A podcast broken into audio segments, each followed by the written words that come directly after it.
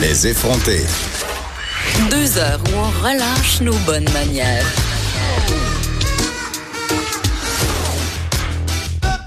Cube Radio.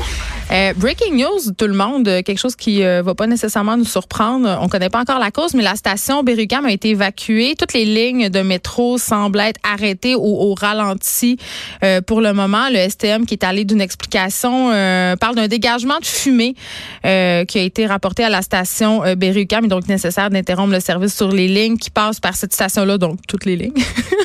Ils doivent procéder, procéder pardon, à l'évacuation des stations concernées selon leur protocole de ventilation. Donc, on va suivre ça pour vous. Évidemment, si vous avez des déplacements à faire en métro, euh, je pense que c'est pas un bon timing. Privilégier plutôt d'autres moyens de transport. On me dit que les taxis euh, semblent assez euh, pris eux autres aussi. Fait que si vous pouvez aller en vélo, marcher ou même courir, faites-le. Parce que tous les moyens de transport de la ville de Montréal en ce moment, je pense qu'ils sont largement surutilisés à cause de cette, cet arrêt du service du métro de Montréal. Voilà.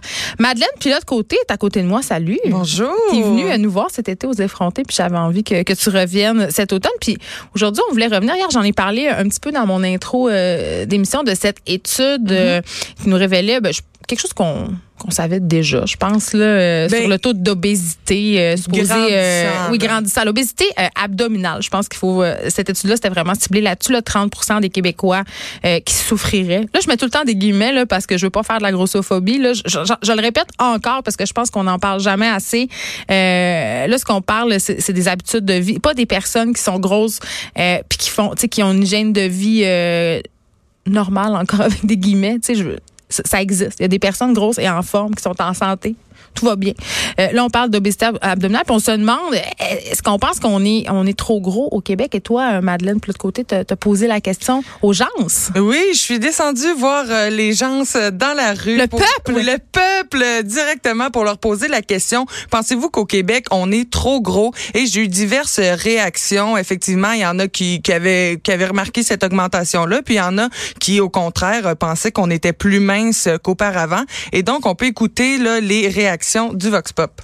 Ça fait 5 ans que je suis ici. J'ai pas remarqué une grosse différence euh, d'évolution en 5 ans. Mais effectivement, des fois, il y a des gens qui sont en surpoids, etc. Plus que ce que j'en ai vu en Europe. Nous, on habite aux États-Unis. Je ne vois pas les gens au Québec qui sont très gros. La tendance est de- d'être un peu ah, mieux qu'avant.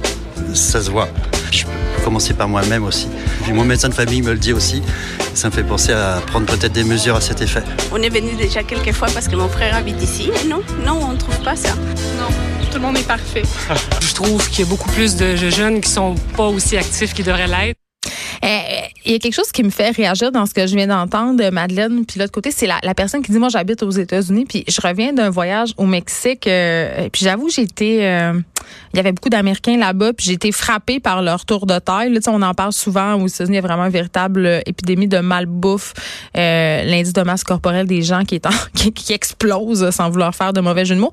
J'ai pas l'impression, euh, mais j'habite dans un grand centre, tu sais, à Montréal, les gens marchent plus, prennent le transport en commun, donc j'ai l'impression que les gens euh, ont tendance à moins faire dans bon point, mais quand même, j'ai pas l'impression qu'on est si gros que ça au Québec. J'ai l'impression qu'on a des petites poignées d'amour, mais pas pas un problème d'obésité morbide comme on peut en voir dans, par exemple, le- les États sud-américains, parce que tu sais, au Texas et tout ça, euh, ils ont vraiment un gros problème endémique d'obésité. C'est pas ça ici, on n'est pas non, là. c'est ça. On, est, on pourrait dire qu'on est comme moins pire que les États-Unis, mais peut-être un peu plus pire que l'Europe. C'est ça Quand que... on compare, on se console, mais on peut se dire qu'il y a mieux. Oui, exactement. Puis dans les grands centres, dans les métropoles, effectivement, on va souvent utiliser la marche, le vélo, juste utiliser le transport en commun, ben ça nécessite de marcher aussi. Donc effectivement, les gens qui habitent en métropole vont avoir tendance à être plus minces.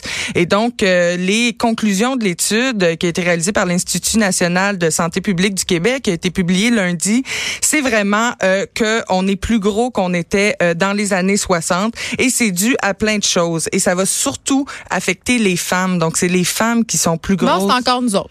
Oui, c'est les femmes qui vont avoir un plus gros tour de taille qu'elles avaient euh, dans les années 60.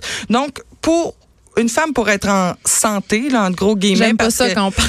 effectivement, je suis il y déjà a- en train de rusher. là. il y a différents, il y a différents termes qu'on peut utiliser, Ouais. mais avoir un tour de taille de plus de 88 cm, ça peut mener à des euh, à des problèmes de santé. C'est juste une, c'est, c'est une, c'est une mesure, là, c'est une norme. Évidemment, il y a toujours des personnes qui sont en dehors de la norme et pour qui tout va bien. Mais là, il faut, il faut tracer parfois une oui, il faut généralité. tracer une limite, mais par exemple, moi, je mesure 6 pieds, donc 88 cm de tour de taille, c'est un peu Ben, c'est un peu utopique, c'est ça. Puis c'est ça que j'allais dire. Tu sais aussi, si t'es très grande, tu sais, des fois on parle de la taille des pantalons.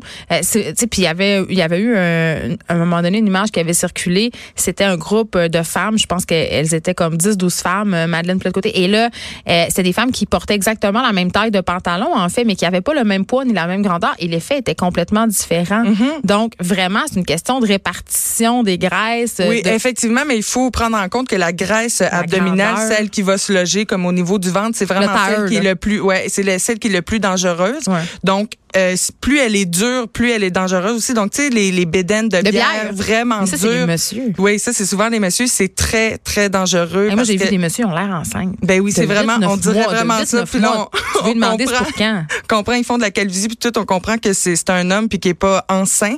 Mais on effectivement, l'espère. mais c'est très dangereux parce que cette graisse-là va venir entourer les organes vitaux puis ils vont comme euh, pas aider à, son- à leur fonctionnement, ben en fait vont nuire à leur fonctionnement.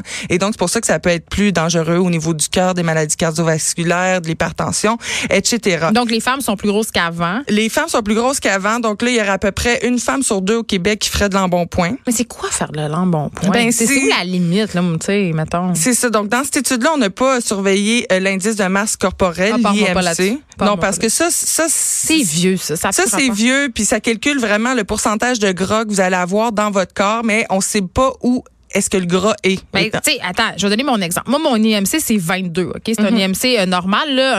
Un, un IMC normal, c'est entre 18 et 25. À 30, t'es considéré comme obèse, sérieux problème. Bon. 22, c'est normal. Euh, mais je suis très mince, et je, mais je suis très musclée. Les muscles, ça pèse lourd. Et ça, c'est pas, on, on- tu sais, on compte pas ça. Il y a plein de facteurs qui, qui- dont l'IMC ne tient pas compte. Justement, la grandeur, comment tu t'entraînes. Donc, il faut pas juste se fier là-dessus. C'est une mesure qui est vraiment caduque. Puis je le répète sans arrêt parce que ça me gosse encore avec ça que les médecins euh, vont rencontrer leurs patients pour les, disons-le, shamer sur leur poids ou les inciter à perdre du poids. Puis je trouve que souvent, on manque de perspective. Oui, exact. Puis c'est toujours des, des chartes hein, qui vont effectivement pas Généralité. convenir à tout le monde, des grandes généra- généralités, mais pour le bien d'une étude comme ça, il faut effectivement euh, donc mettre des balises et On n'a pas le choix. C'est ça. Puis comme ça, ben, on peut avoir des, des résultats. Et donc, les résultats disent aussi que les jeunes euh, souffriraient beaucoup plus d'obésité. C'est eux qui vont être le plus affectés, donc les jeunes adultes, parce que l'étude a été réalisée sur des adultes. Et là, je me suis demandé, quelles sont les causes de ça? Parce Mais, mais que- pourquoi les filles, on est plus grosses qu'avant? C'est pas parce qu'on mange plus. Je dis pas aussi une évolution, on est plus grand qu'avant aussi, là. Tu sais, tout ça, là. Ouais, ben c'est ça, ça, ça peut-être tout ça aussi, mais tu sais, par exemple, avec les années 60, le niveau grandeur, euh, tu sais, si on monde parle mesurait juste de- 5 pieds, là. Ben exact, mais c'est pas, il y a pas de si grande différence que ça. Les morphologies ont pas tant changé dans les C'est 50 peut-être, dernières euh, je années. dis ça même, toute la bouffe transformée qu'on mange. Exactement. Il y a beaucoup plus de pubs aussi pour les, euh, Ah, oh, les oh, produits mauvais pour la santé qui contiennent du sucre. Aussi, les juste les emplois. Dans les années 60, c'était 50% des emplois qui nécessitaient euh, du, travail physique. Et donc maintenant, c'est juste 20% On a beaucoup plus de voitures aussi. Les familles avant avaient juste une voiture. Maintenant, ils en ont deux, ils en ont trois. On se déplace beaucoup plus en voiture. Mais les femmes avant aussi, là, un peu. Ma grand-mère, euh, exemple, qui avait huit enfants, là, elle passait sa journée à leur courir après puis à torcher sa maison, là. Ça, Ouais, t'as ça, pas besoin d'aller au gym quand tu fais ça. là. Exactement. Mais là, on va avoir des travails beaucoup plus sédentaires où on va être assis. Et donc, il va falloir aller compenser, par exemple, en allant faire une heure de sport le soir, euh, trois, quatre fois par Ça ne semaine. tente pas tant que ça. Puis ça tente à personne parce que Moi, ça me euh, tente, mais je trouve ça dur. ouais c'est ça c'est difficile surtout au niveau psychologique de toujours répéter hein, parce que tu peux pas le faire euh, quatre fois puis après t'es correct pour la vie là Non?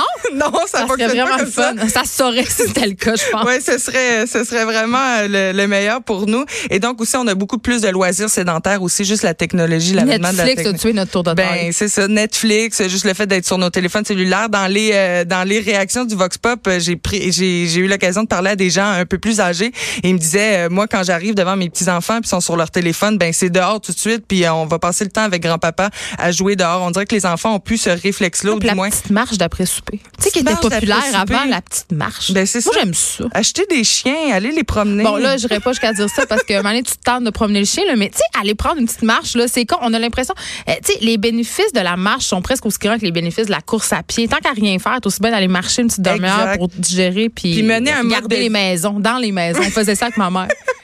on allait checker maisons. C'est vrai. Ah oui, moi aussi, j'adore ça. On appelait ça monde tout nu. Le soir. Ben oui. Et moi, j'ai comme un don avec ma mère. Un Quand on se don? promène, on voit toujours du monde tout nu le soir Genre, après mais je 8 vais aller heures. prendre des marches avec vous autres. Écoute, c'est écœurant. On les voit, je te dis, là, au moins 5, par soir d'une marche de 15 minutes. Le Toi, monde. t'habites dans quel quartier? J'habite dans un camp nudiste. Non, c'est pas vrai. Non, j'habitais, euh, quand on faisait ça, j'habitais à Boucherville. Les gens de Boucherville sont très à l'aise avec très leur corps. délurés. Ils sont Ouais. très délurés. C'est peut-être. euh, Il y a sais plusieurs célébrités qui habitent à Boucherville, donc je vous conseille d'aller. euh, Est-ce que tu as vu des célébrités nues au travers Non, de leur mal- fenêtre? Ah, mais là, j'attendais tellement le punch. J'étais comme, je pensais que tu avais des choses à nous dire. Mais je vais retourner bientôt. Je vais me promener dans les quartiers riches là, du Boisé. Dans le boisé, près de la maison de Véro et Louis. Et je vais faire ça. Et donc, euh, on dit que si la tendance se maintient, d'ici 2022, il y aura plus d'enfants, plus d'enfants en surpoids que des enfants souffrant d'une insuffisance de poids. Ben là, tu sais que les scientifiques quand même lèvent le flag depuis quelques années en disant que euh, la prochaine génération va vivre moins longtemps que la précédente, puis que ça serait vraiment une première dans l'histoire de l'humanité. Là. Oui, Parce que malgré les avancées de la médecine, malgré euh, justement les conditions de salubrité qui sont toujours plus, ah, tu sais, c'est de plus en plus clean. Là. On lave tout à l'époxy. c'est pas à l'époxy, mais à l'o- à l'oxy, l'oxyclean. Oui. Euh, donc il y a moins, y a moins d'infections et tout ça.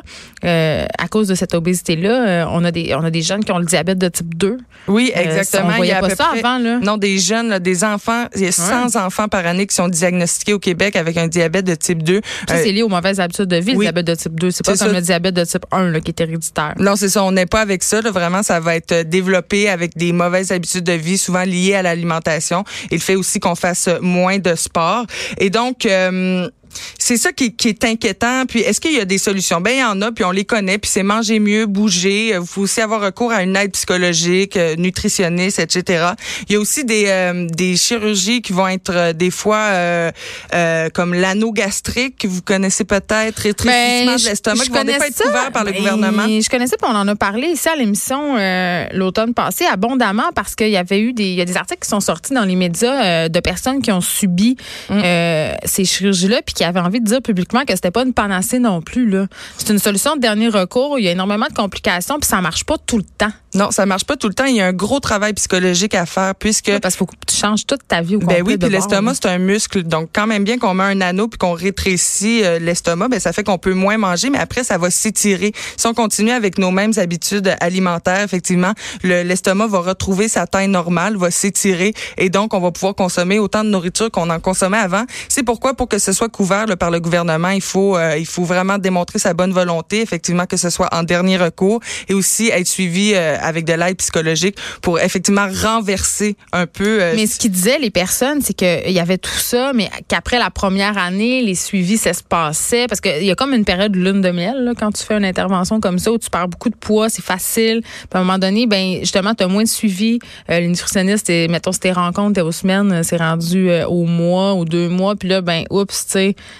la détresse revient, là, tu retombes dans tes bonnes vieilles habitudes. Donc, c'est quand même, euh, tu sais, il y a des gens qui pensent que, si, tu ah, c'est pas grave, euh, je vais faire ça. C'est une chirurgie quand même aussi qui a une grosse convalescence, là. Oui, exactement. Et Mais- puis euh, c'est c'est c'est une opération, on est endormi là, tu sais, donc euh, ça prend effectivement de la convalescence. Faut s'absenter du travail là pour quelque temps et vraiment changer ses habitudes de vie. Et moi, je connais quelqu'un qui a eu cette opération là et donc elle, elle devait manger avant son euh, avant comme l'opération, elle avait juste droit à un bout de fromage et un concombre par jour.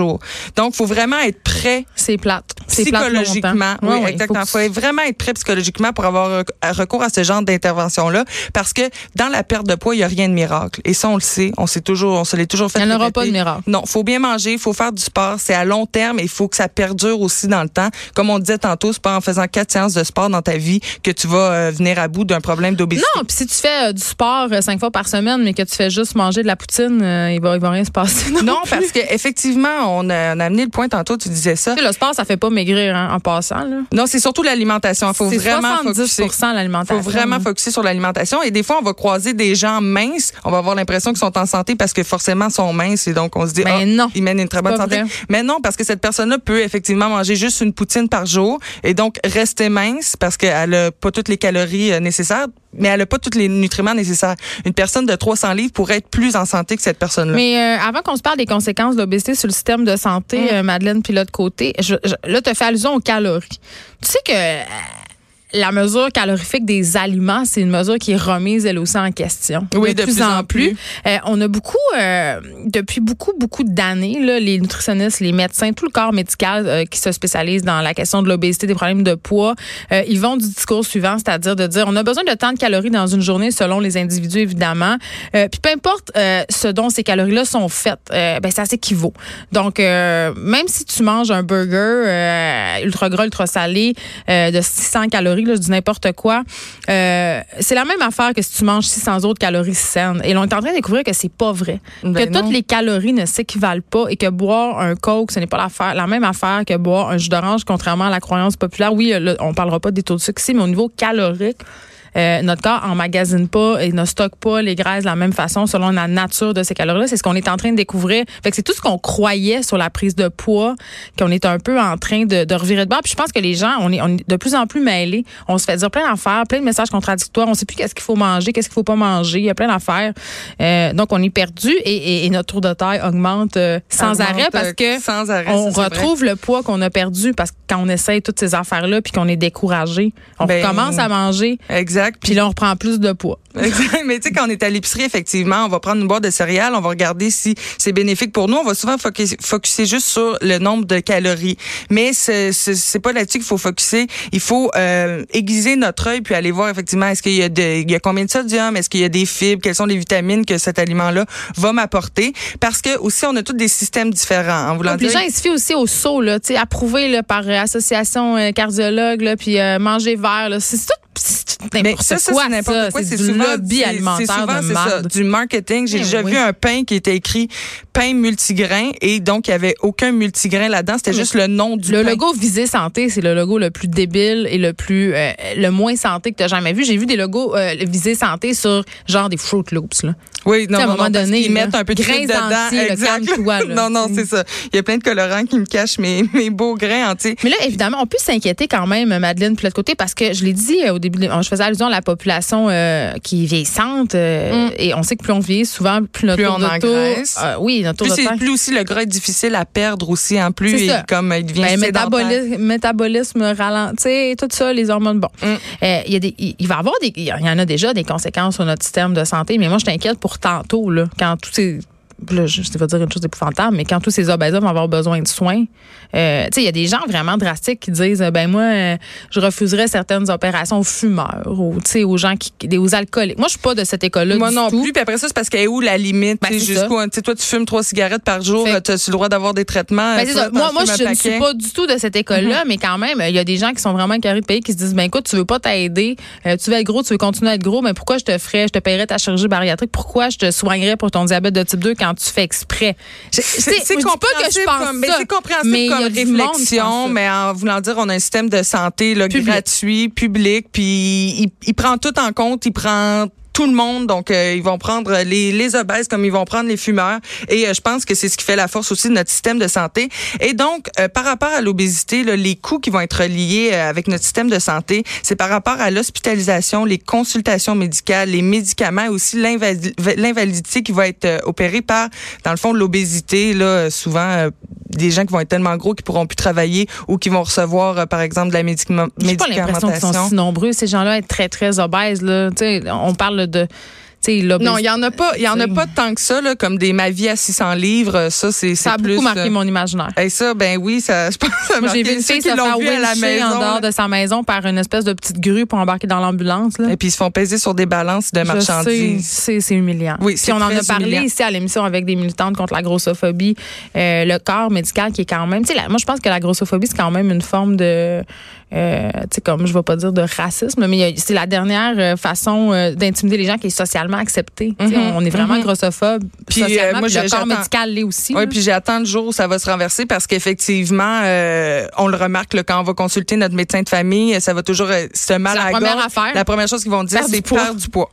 Donc ça n'a pas rapport. T'as une otite, perdre du poids, n'importe quoi, c'est perdre du poids, perdre du poids. Puis effectivement, faut faut qu'ils nous enlignent comme dans la, de la bonne voie de la santé, puis faut qu'ils Mm. nous donnent des conseils. Mais tu sais, je pense que que des fois, ça relève un peu de la grossophobie, comme tu dis. Est-ce qu'il y a des solutions?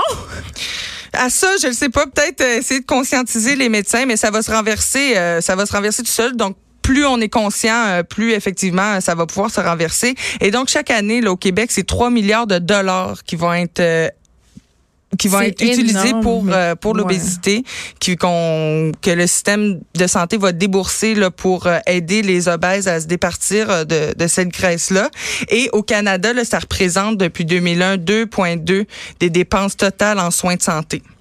Des, tous les 2,2 problèmes qui sont liés à, à cette obésité-là. Ouais. C'est un bon point. Ouais, c'est ça, collectif. 2,2 C'est c'est-tu beaucoup, c'est-tu pas beaucoup, c'est quand même ça représente des beaucoup de milliards par année. Tu sais, je pense quand même qu'il y aurait des solutions de base à appliquer, là, genre ramener les cours d'économie familiale dans les écoles, c'est-à-dire ramener l'intérêt des gens pour la cuisine, euh, manger ensemble, bouger. Tu sais, le sport, non, c'est c'est pas euh, c'est pas la seule solution, mais ça fait partie des solutions. Ben, ça passe beaucoup par notre rapport à la psychotronique, à la nourriture aussi, parce qu'on vit dans une culture de régime, une culture euh, de minceur, puis notre rapport à la bouffe est, est fucké là. Mais c'est plus le même. Là, moi, je me rappelle pas. euh, C'est quand la dernière fois que pendant toute une semaine, j'ai cuisiné tous mes repas. Là. Tu sais, souvent on va avoir, euh, on Moi non plus pour vrai. Mais c'est juste fait l'exercice. Là.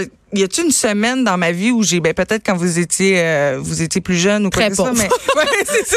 Aux études, des Mais- ramen. C'est aussi prendre le temps de cuisiner aussi. On n'a plus notre rapport à- à- au fait de cuire notre nourriture, au fait d'aller, du moins même la On a l'impression qu'on n'a pas le temps, mais on a le temps. Là. Il y a plein de recettes qui prennent moins de 30 minutes à faire. Oui, exact. Puis d'avoir un rapport avec la nourriture, que ça arrive pas déjà euh, frais fait devant toi, ben ça permet aussi de voir tout le processus et de voir tout ce qui est ingéré, tout ce qu'on va ingérer.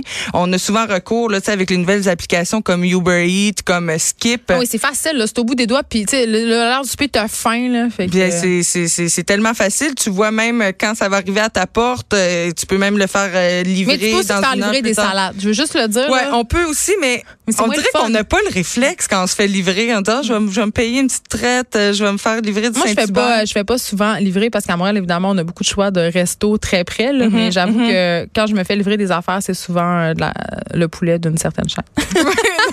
exact. Merci, c'est euh, Madeleine. Puis l'autre côté, c'était fort, euh, c'était fort intéressant. Donc, est-ce qu'on répond à la question? Est-ce qu'on est trop gros au Québec, selon toi, finalement? Est-ce qu'on est trop C'est gros? compliqué, hein? C'est- La réponse c'est ni oui ni non, je pense. C'est c'est ni oui ni non parce que un, on est qui pour juger puis on n'est C'est pas quoi dans trop les gros? on n'est pas dans les pantalons de tout le monde puis c'est quoi trop gros? Écoutez moi euh, si je réponds oui à cette question-là, il faudrait que je me mette dans le même bateau parce que je, je fais plus que 88 cm de tour de taille, ça c'est certain. Mais tu mesures six pieds. Mais je mesure 6 pieds mais après ça, tu sais, on le voit bien que j'ai j'ai un peu de Moi, je vais, moi, je vais pas là. On s'arrête un instant. Merci beaucoup. Merci bonne journée. De 13 à 15, les effrontés.